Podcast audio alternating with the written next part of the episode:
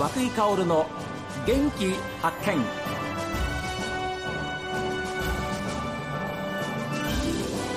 おはようございます。和久井薫です。和久井薫の元気発見。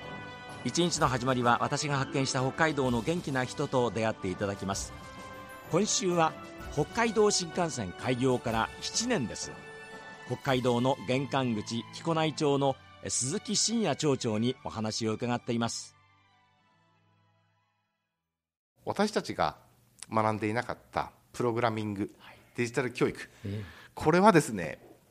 本当にあの力入れなきゃいけないと、うん、小中学校はですね義務教育ですから、はい、2020年から始まったこのデジタルギガスクール構想がですね、えーえー、地方で格差があっては絶対ならないんですよ。そうね。えーまあ、そういった思いから昨年の10月からですね、えー、教育長がたまたまあの前の教育長さんがですね、はい、たまたま任期満了でしたのでその子どものですねプログラミング教育を、まあ、経営者の方に民間からですね教育長になっていただいてその子どもの DX ギガスクール構想にですねこれはもう相当力を入れていこうと。そう。いった今取り組みをしております。あの民間から教育長さんというのは非常に珍しいケースでしょう。はい。あの多分道内でもほとんどなくですね。ですよね、はい、で年齢も私の10校上ですから、まあ、53なんですがあの北海道の教育長さんでは一番若いと、まあ、あのその分ですねあの大変苦労も、うん、あの一緒にしなきゃいけないかなと思うんですが、えー、ただし私たちが教えてもらってないことを、はい、これから子どもたちに教えなきゃいけないわけですから、はい、ですのでここ数年はですねあのデジタルプログラミングに特化したあの政策を政治的判断をしなきゃいけないと、うん、まあ、そういった判断をしたということであります。それは木古内町はちょっと一歩二歩先進んでますね。あの北海道で一番を目指しておりますので。いやそれは本当に、はい、あの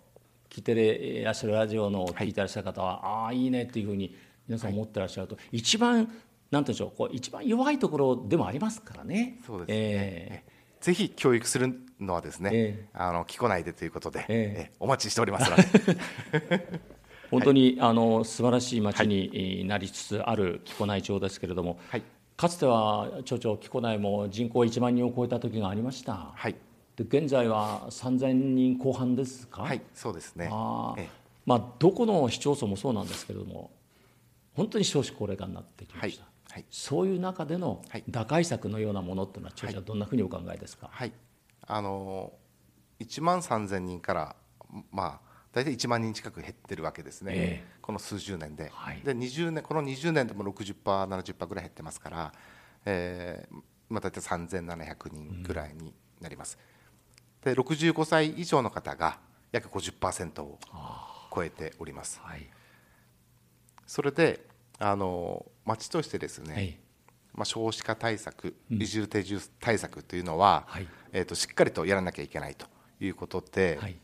えー、就任してからですね、えー、出出生お祝い事業と、これはあのいわゆる、えーまあ、商品券をですね配ったりですとか、はい、あとあの写真を撮ってですね、えー、あの木古内の道南杉のフォトフレームをプレゼントをして、はい、その撮った写真を、えー、えー、役場のですね町民課の隣にこう貼るんですよ。で子どもの数が少ないので、えーえー、1人でも2人でも生まれたら町民みんなで喜びましょうとお祝いしましょうと、まあ、そういった思いを込めて、はい、あのそういった掲示板をですね就任後作らせていただきました、はい、でまた移住定住もこれはですね道南や北海道で、えー、人の奪い合いしても本質的、はい、あの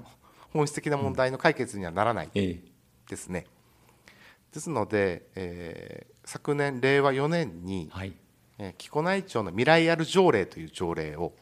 作りまして。未来ある条例？はい。これもですねこのネーミングがですねよくわからないので、えー、なんだとあのー、そういったご指摘もいただいたんですが、えー、その未来ある未来があるとか、トライアルとか、はいはい、そこにですねあのさまざまな移住定住の政策をパッケージにしたんですね。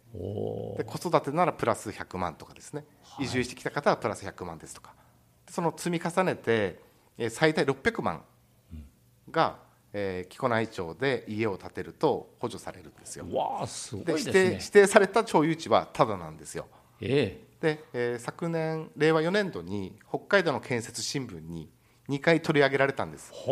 北海道で一番移住定住の補助が厚いのは木古内だとなるほど。これもですね最初私も職員も知らなくてですね、えー、でもある日その建設新聞を見たら見たらえ？あれ？載ってるねと。こううちのことだねって。はい。でも確かにですね私も担当課もですね、はい、担当課がその未来あの未来課というまちづくり未来課というなるほど、ま、ネーミングいいですね。これも新しく作ったんですけど補正予算を3回ぐらい3回4回上げました。思ってた以上にその移住定住の希望者がいたんですね、はい、条例を使う使ってくださる方がいたと。いやいやいやそのポテンシャルに我々も今、うん、想定以上だったなという手応えをまずは、ね、感じています。それは道南というのは本当にあの気候環境も素晴らしいところですしやっぱり北海道に行きたい定住したい、えー、というふうな一つのヒントに木古内町はなりますね。179所村の中で、えー、あと数年経てばですね、はい、5000人以下の町がほぼ半分ぐらいになりますからあそうですか。その中では、はい、えー、本当に交通の拠点として恵まれていると、うん、ですので町としてあの、まあ、DX ですとかさまざ、まなその広域観光ですさまざまな取り組みをしながらも、えー、やはり私一番大切だなと思っているのはですねご先祖様先人から受け継いだ山と川と海なんですね。はい、うん、です全部木古内町にありますあるんです。あるんです。ですのでこのまずは農業漁業林業をしっかりと守りながら新しい挑戦をすると。でですねこれをすることによってあの実はふるさと納税もですね、はい、就任後10倍ぐらいに増えてですね、はあ、そのいただいた寄付をその子育てとか、はい、福祉医療介護福祉高齢者の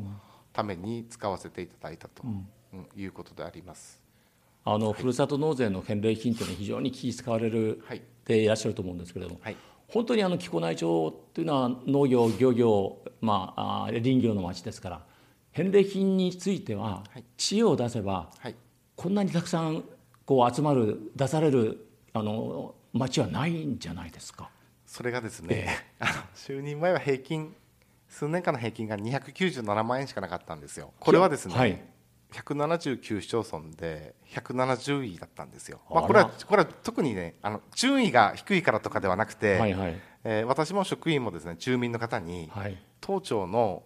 ふるさと納税の寄付額いくらだと何位ぐらいだと思いますかって言うと大体、うん、100位かなとかですね。80位ぐらいかなとかですね、はい、言うんですけどももう実際170位でであの175番くらいからはですねほぼやっていない自治体でしたのであなるほどですのであの本当に可能性しかない状況からスタートさせてもらったので。はいはい